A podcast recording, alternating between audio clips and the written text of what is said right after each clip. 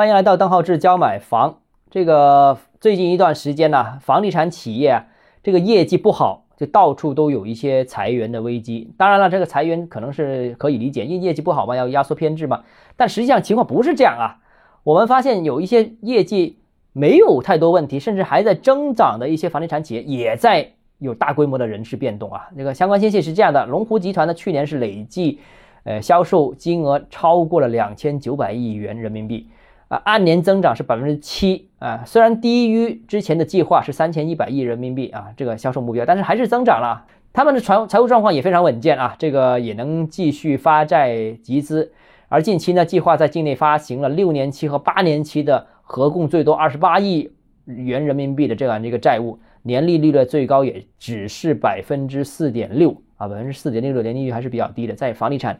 这个行业当中，呃，龙湖的融资成本也是比较低的，所以你看，这个呃业务有增长，在市场这么差的情况下还有增长，然后还能有新增的融资，而且融资成本也这么低，所以基本上未来发展也有期望啊，利润也有保障。在这么一个好的情况之下，但是你看看这个，呃，像龙湖这样一些企业，一样难逃人员优化的这样一个命运。最近一段时间，你看新闻，你会发现，其实这样这么稳定的企业，包括他们的。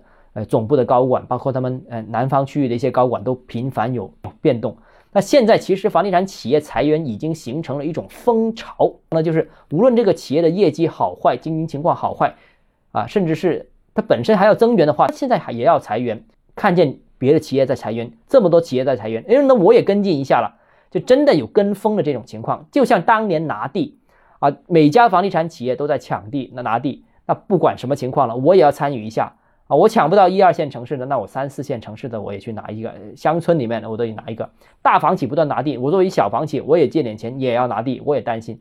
就所以这个有一种跟风的效应是非常明显的。这个，呃，所以羊群效应其实别看房地产企业是这么大的机构，这么多的研究人员，这么多的专业从业人员，但是也有存在着这样一种跟风的情况。